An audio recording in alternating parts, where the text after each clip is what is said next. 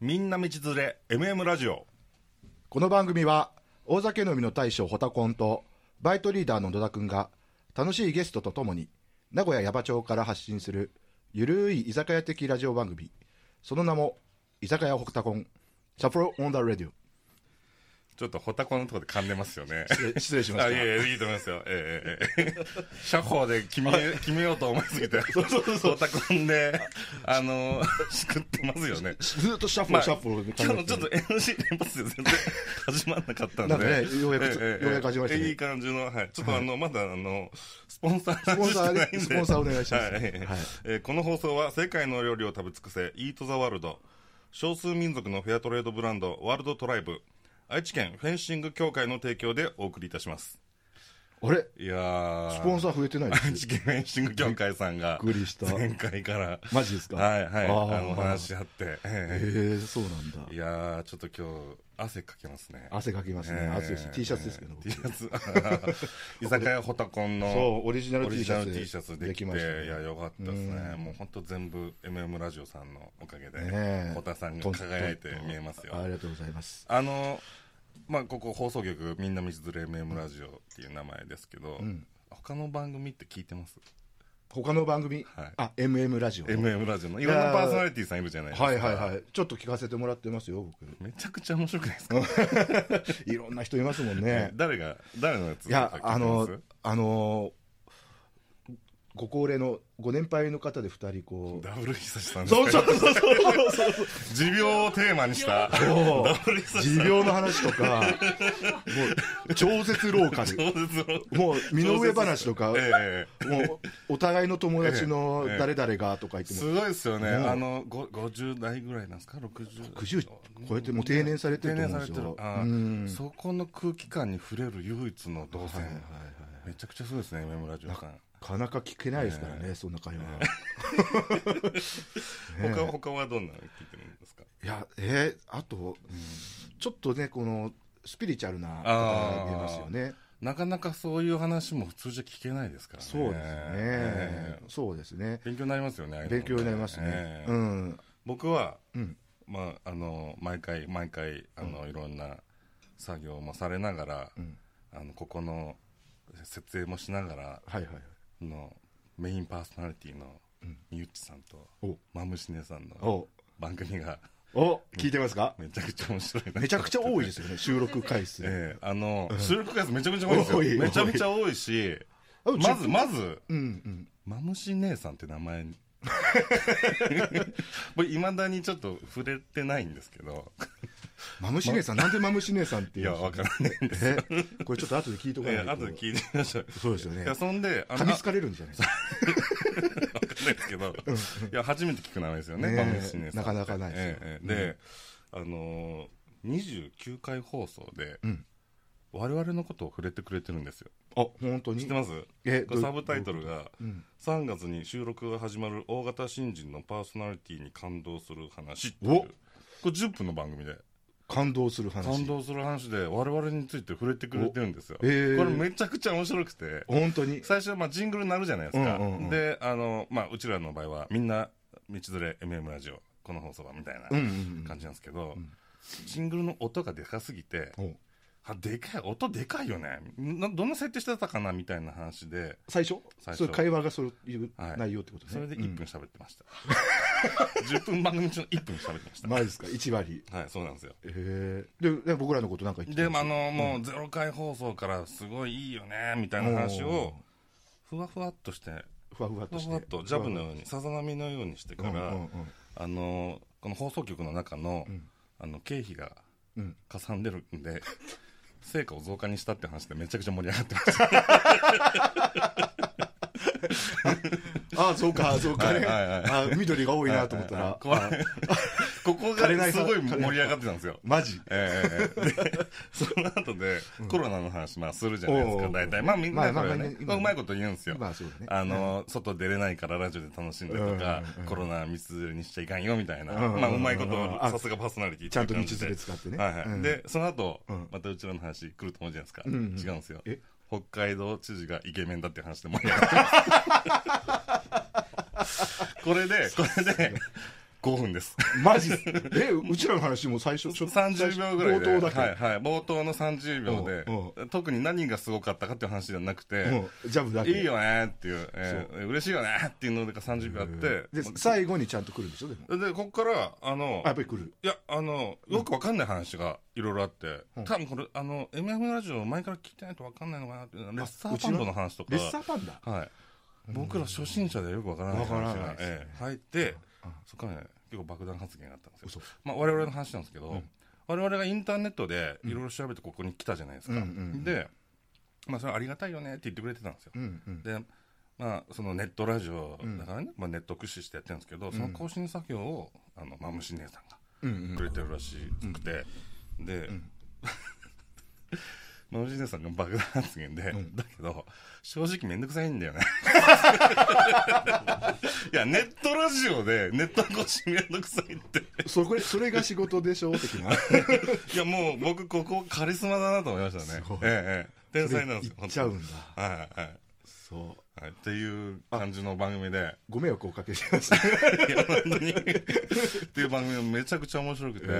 ー、これ聞かないといや、聞かないといけないですよ。ねええで、あのーそっからまあ、最後、あの僕らの話で締めてくれるんですよさすが、ああ最後さすねが2人やっはぱタりイトル通りに、タイトル通り軌道を持ち直して、うんうんいや、2人ともなんかすごい大型新人、すごいいいよね、つって。うんだけど、うんまあ、この最後のね、あの言葉として、まあ、結局あの、年の子だからみたいなふうに、まあ、控えめで言ってくれるんですけど、うんまあ、先輩じゃないですか、ラジオの。そうですよねええが、まあ、大船に乗ったつもりで、うんまあ、自由にやりなさいよとお二人にあ、まそうやうっちてら言ってのいたただめいにてるはいももういいじゃないうですかすっごいあったかいなと思って、うんうんうんで、そしたらみゆきさんが、うんまあ、我々は二人がね大船に乗ったら、うん 入り込んだ水を 汲み上げるからって言って それ大船で水を汲み上げるレベルの話って僕らが大船で二人は作業員だ水汲み上げるい方 や、や多な分、沈没するんだろうな。こっちが大船なの多分、沈没するレベルの話だろうな、それと思って。多分、追いつかないよ、と。で、最後の締め。もうここで9分50秒ぐらい言ってますよ。最後の締めで。まあ、何やかんやあったけど、んあとは二人の腕でお願いし ます、みたいな。そう全然大船乗れないじゃんこれめちゃくちゃ面白いんですよ。面白だかいらこの二人の人柄が、ももうたまんないんですよね。なるほどね、はい、もちょっうと、本当の好き放題です、こ れ。えー、なんかねこうゴールが見えないよねいやいやこれは本当にね、見習わなきゃいけないですよ。僕はこれこ、この放送を聞いて、うんあ、ここのラジオ局は本当にやりたい放題だなって確信しました。はい。確かにね,、あの、ねだって僕らこうゆるーくやるっていうねはい。こうもうまあ目標じゃないけどですゆよるーくやりましょうってこうここに来てるけどそうなんです。居酒屋ホタコンって名前までつけちゃって、ねおそ酒こまでゆる。るくできないよねえーいや、なだ から、結局そんな名前つけてる方がダサいんだなって思いましたね。あそういうこと居酒屋ホタコンとか言って、気楽になんか適当に、あの、ぐだぐだっと面白い話しようぜみたいなたテーマじゃないですか。はいはいはいもうそんな冠なくても、もう適当に喋られてるだけなんで、こう終わりのない、ねええ道のねええもうちょっ旅をとね僕らはあの大先輩を神様と思ってやりましょうよ。わかりましたよいずれはこうね一緒にこう何やれるんかなゲストを呼びたいですね。ゲスト、みゆきさんとこれゲストやったらもうかなりいけるんじゃな第100回放送、いねはいじゃあちょっと今日は、今日ねのワイ居ン酒屋ワインにしましょうワインなんですね、うん赤ワイン。そシャトーフロリオード。ううんフランスのお酒ですね。成城石井でねあ 成城石井もうなんかスポンサーつける前にワンワンワンワン言うのやめてもらっていいですか本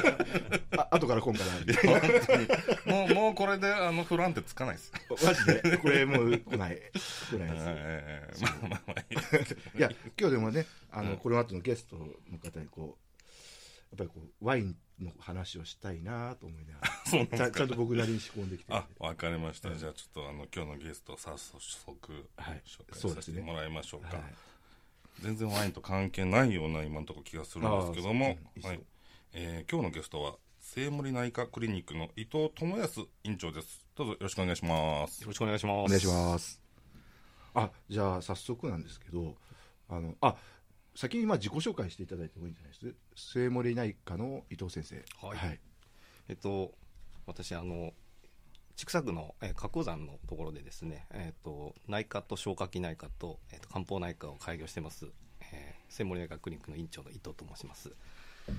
今日つからやられてるんですかえっと昨年の4月の15日に開院してじゃあちょうど1年ぐらいもうすぐもうすぐまだ1年若いですね。まだ若いんですね こう病院が。病院が若いがです ねえええ年は多分まだコンさんとあまりー変わらなあいあ、そうですね。近いと思うんですよ。ねうんうんううんんうんえ、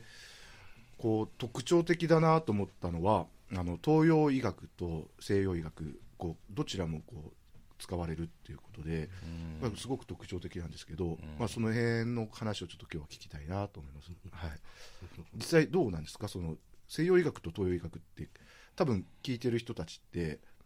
こうどう違うのって言われても、いまいちよくわからないと思うんですよね。はい。その辺教えていただければなと思います。まあ、あの簡単に言うと、まああのまあ、現代学といわれる、まあ、西洋医学っていうのは、まあ、それこそ病気を見てそれを治すみたいなあのが、まあ、メインだと思うんですけど、まあ、東洋医学っていうのはあの、まあ、病気そのものを見るというよりはあのその人の体質とかあのへーですね、あの状態ですね、あのまあ、もともと虚弱体質なのかどうなのかとかもそうですし、今が例えばちょっと熱っぽいのか、それとも寒気がすごいするとか、まあ、あーそういう、まあ、個人個人であのまたあのその時々の状態の違いっていうのがあって、そういったものをまあ細かく判断しながら、まあ、あのそれに合わせてあのお薬を使っていくというようなあの医学ですね。なので、まあ、風邪薬一つとっても、まあ、あのいわゆる、ね、総合漢方薬みたいなものっていうのは、まあ、西洋医学だとよく使われますけど、うんあの漢方の世界で言えばあのそれこそ体質だったりとか、あのその時、まあ、風邪風邪ひき始めてどれぐらいとかそういったのでも全然あの使うお薬が違ってきたりとかあとその人の状態によってもあの変えたりとかっていうふうにですね、まあ、ちょちょっとこう結構、まあ、なんですかね、まあ、どちらかというとその、まあ、オーダーメイド医療っていうのに、まあ、近い面白いですねあのものになってますね。そうなので、まあ、使いどころとしては、まあ、もちろんあの西洋医学で、まあ、それこそ血圧だったりとか、コレステロールだったりとかいろいろあると思うんですけど、そういったのに対するお薬というのはやっぱり、まあ、もちろん西洋医学のお薬というのが一番効くし、まあ、その通りだと思うんですけど、まあ、それこそあのこれって病気なのみたいな。あのちょっと何とも言えないようなあの検査で引っかからないような病気とかああの症状とかですねあのそういったのに対してもちゃんとこう漢方のお薬であればあの使えるお薬があったりとか、はいあの症状を治すお薬があったりとかっていうようなあの、まあ、ことでうまくそのあたりを、まあ、あのその人の状態に合わせて、まあ、選択してあの最適なものをあの提案するっていうのを心がけてますね。ありがとうございます。あの例えばですね、あの僕うつとかって昔はそういう病名がなかった時に、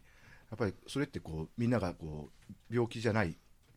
こう性格だとか、あのまあじょそれこそ状態なんだと思うんですけど、それそこにこううつという名前をつけた時点で病気になってしまったような気がしていて、でそういう意味ではこうなるほどね東洋医学って。うんそういう、なんだろう、こう病名があるかないかっていう状態でも、こう対応していくような医学なのかなって今聞きながら感じたんですけど、どうでしょう。そうですね、まああのよく未病って言って、まああの病気の、まあ、未然の病気みたいなね、あの表現がありますけど、まあ、あのやっぱそういうあの本当に、まあ、うつ病になっちゃったら、それこそあのうつ病のお薬ってあの、ね、メンタルクリニックとかでお出しあ出してもらってるようなお薬あると思うんですけど、んまあ、そうなる手前ですよね。あのやっぱようつ状態みたいな、なんかちょっとこうんう差し掛かってきた時とかに、まあ、使うようなあのお薬だったりとか、もちろんあのメンタルクリニックとかでも、あのそういう西洋のお薬と漢方薬を組み合わせる先生もいらっしゃいますし、まあ、あの意外とこう、まあ、あのそうですね、い結構その漢方薬自体は、まあ、あの西洋医学の方にもこう入ってきてはいあるそうなんですか印象ですね。へーあの反発はしないんですか、こう漢方と西のお薬って。基本的にあのあなんていうんですかね、えっと西洋のお薬っていうのが、まあ、例えばもうそのうつの状態に対してあのそうですねあのこう直接聞きようなあのイメージなんですけどあのちょっとカリカリむっちゃ落としてますね本田 コンさん大将があ今日のの柿の種をすいません食べ始めあまのした先生持ってきてくださっえて、え今日の先生の差し入お土産れ うんお土産真面目な話してる時にねそうそうそうあすいませんいやいや先生はいえっと何の話だっけいや、ちょっとこ僕、んな感じあの、興味あったのが、はい患者さん側が、あのーそういう漢方か、との西洋医学か選ぶことってできるんですかあの結構、うんまあその漢方内科って書いてるだけあって、うんうんそれ見てくる人が結構多いんですよあね。あ、なるほど。なんでもうなあるほの問診票とかにもうんう漢方希望ってむちゃくちゃか、まあ、はっきり書かれてたりとどか、うんうんうんあのいうことも結構あるし、うんうんうんまあ、あのただ結構その話してあのいくと、うんまああのまあ、やっぱどっちが最適かなっていうので、うんあのまあ、ちゃんとこちら側で説明すると、うんまあ、あのそれでまあ納得いただけるっていうのはあああ、りまなするほね。ど、なるほど。うんまあ、だから結局、結局っていうか、あのー最終的には先生がいろいろ指導していただいて、まあ、この方がいいけどもっていうような感じでそ教うですねえてくれるって感じですそようねで。すねあーこの相手が主役でやっていくっていう医療なんで僕そこすごい好きだなと思いますねあじゃあ、結構漢方とか飲まれてるんですか全然体が丈夫ですから僕ねだって。ええ 病気ないほとんどしないですよただ去年ちょっと入院しちゃってえ入院してたんですかうん手術受けたええ尿路結石あああ、最近、だからそれ言ってるんですね。ん何がいなんかネタみたいに言ってるじゃないですか。やいやネタみたいにっていうかそう、中耳炎だ本。当偉そうにね 俺病気になってさみたいなあれでもちょっと僕尿路結石ってあのこれで3回目なんですよ去年うでん結構その食生活だとかいろいろ言われるんですけどあ実際何が原因なのかってこの僕がその時かかったお医者さんはあのなんか改善する方法ありますって言ったらそんなもんないよってこう言われたんですけど、うんえー伊藤先生どうです、まあ多分その、石ができる原因っていうのがうん多分あって、うんあのまあ、それこそあの小田子さんお酒お好きなので、うんそれこそあの尿酸値とかうんがやっぱ高い方っていうのはあの、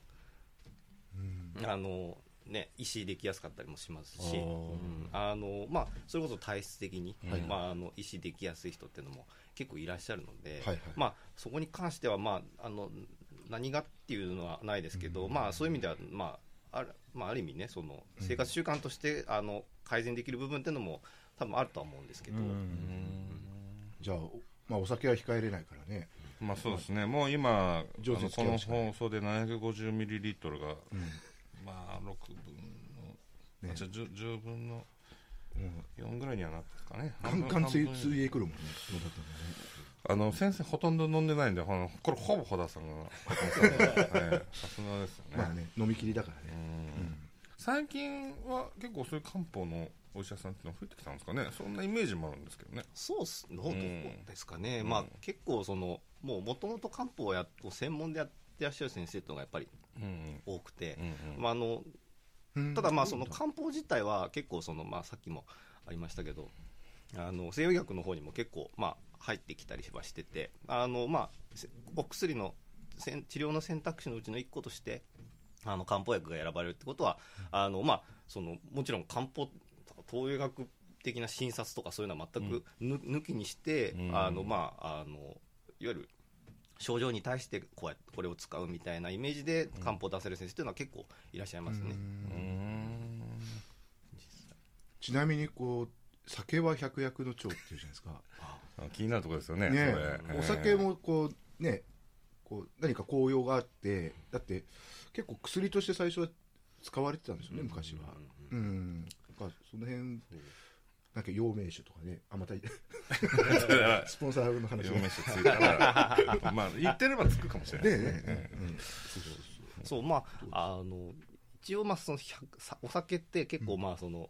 生活習慣に関わる部分なんで、あのなんだろう結構そのお酒の量自体がどれぐらいが適量なのかっていうのも、まあ、結構諸説あったりはしてですね、まあ個人差もあります個人差そもうあるしまあもうそれこそ日本人なんて特そうに弱いですよねそう弱弱いって言われてますしね、なんで、あの多分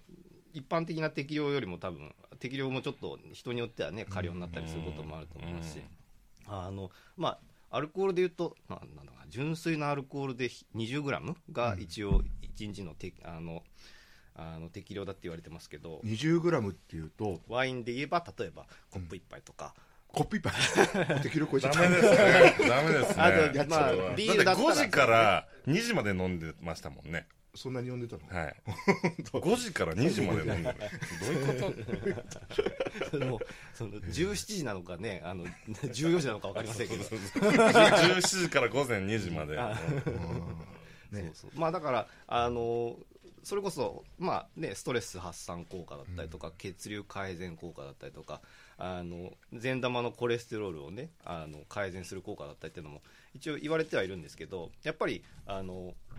なんだ適量っていうのがやっぱりあって、うん結局それ以上に飲むことの方の飲むと、まあ、そのデメリットの方が大きくなりますよみたいなのですよね、うんだからやっぱ赤ワインで言っても、ね、ポリフェノールとか言ってああそうですよね一時期話題になりますけど、そうそうなんかそれはいい体にいいって聞きますね僕ねあのねちょっとこれも聞きたいことがある、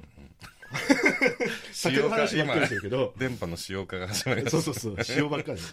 りいい感じでしょた いいですねねいい感じでしょつってどうぞどうぞあのねお医者さんがこう言ったよっていう話で日本酒は体に悪い焼酎か、えーワインにしなさいっていうお医者さんがいるってこう話を聞くとたびに僕はなんか日本酒を悪者にするなと言いたくなるんですよねへーそういうのがあるんですね、うんででカロいリやーまあ高いからかな、そうカロリーだとか糖質だとかだけど、うんうん全部アルコールですからねカロリーなんて、ああそうなんでうすねん、だだってあのアルコールって何からできてるって言ったら、うん糖をうん、分解してアルコール発酵させてなんかハイボールとかあんまりカロリーないとかって聞き聞きますけど、ね、結局はカロリーカロリーって言ってもこうアルコールが一番エネルギーが高いんだからだから変わらないのに度数がどうのってでもウイスキーの方が度数高いしうん焼酎より日本酒の方が度数低いビールが一番低い、うんうんうんね、だからそうその勝手に悪者にされてる日本酒だっていう のが僕はなんかそれをお医者さんが言うのっていう僕の持論ですよ僕へーの持論まはあ、酒飲みはからしたらそうなぜ制限するんだそう日本酒ミはネラルあるし実は栄養価高いから、ああ、うんだから一緒に食べるのもね栄養価高 いから確かにこんなわかい健っすね康的な飲み物ないよねってあそんなに健康なんですか、うん日本酒って、その辺のねまあ、えね、伊藤先生の見解をですね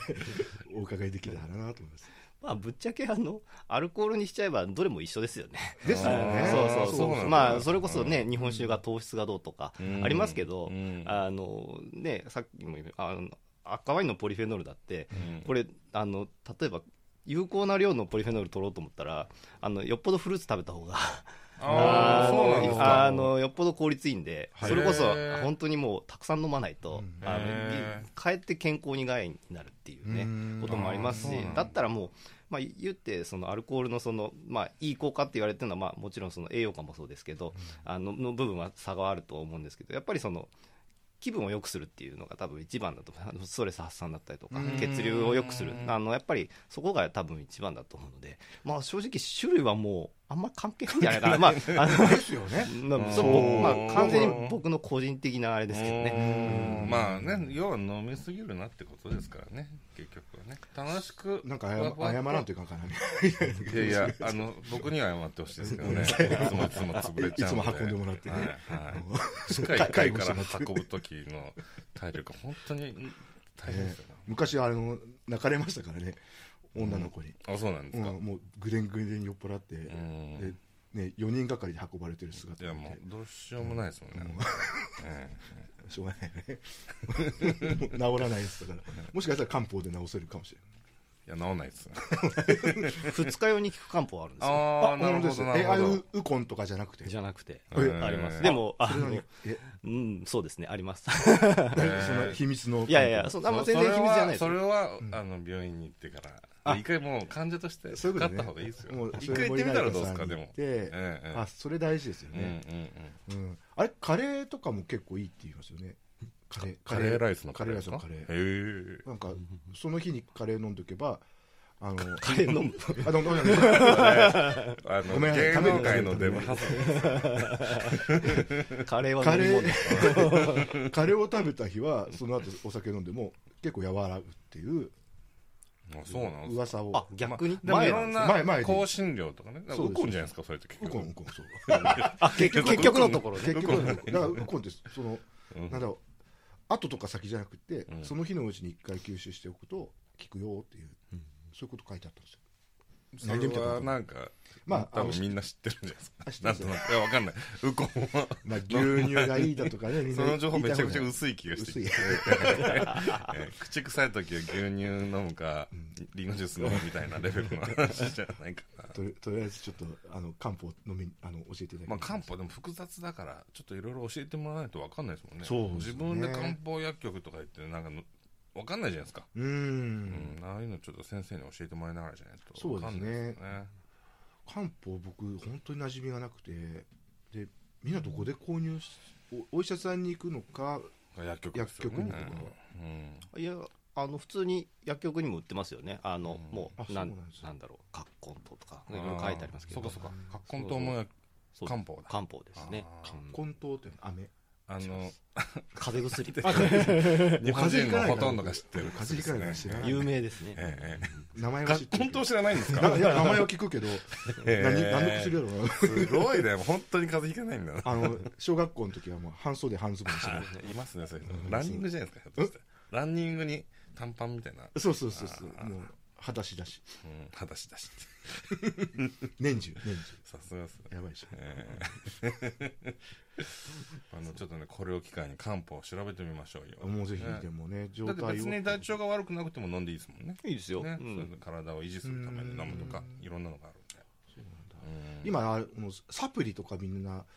飲みますもんねでも考え方としてはサプリ飲むぐらいだったらなんか漢方の方が体にいい気しますよねそうなんだなろんうとなく結構でも考え方としては漢方に近いこう西洋医学が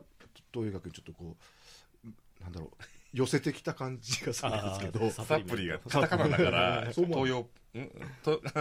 カタカナだから西洋っぽいって感じですかあ今サプリって東洋なんです違うんですよ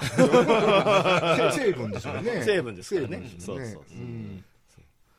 えでもサプリって効くのかないやそれは聞くのもあるし聞かないのてまあか合う合わないじゃないですか一番はやっぱりうんこう吸収してこうそれを体が受け付けるかどうかっていうのは別々の話だなとなんとなく僕はそうんの漢方かかったことあるんですけど、うんお茶をこう鍋でこう煮て、うんお茶お茶みあ葉っぱを葉っぱを煮て、お茶みたいに飲んだんですようんなんとなくこの自然治癒感があってよかったですよねうんこんなんで治るんだと思ってだって結局薬飲んだって、うんうん人間のじこう自然治癒っていうかこう自分のこう治ろうとする力がなければうん治らないわけで、うんそれをサポートしてるだけでしょうんうん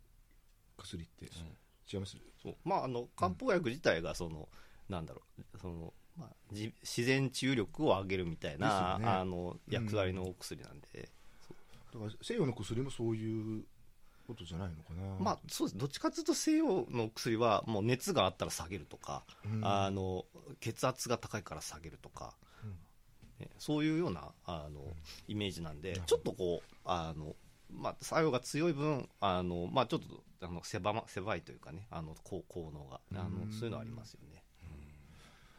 なんか勉強になります勉強になりますね初めて聞きまねえしたばっかりだな面ちょっとなんか今日はうんなんか聞きたいこといっぱいありすぎて、えあの先生せっかく来ていただいたのに、ええこうね宣伝も何もせずにまずいですよえねあああのそうですねなんかこうイベントがあるんですよね、ああそうっすあの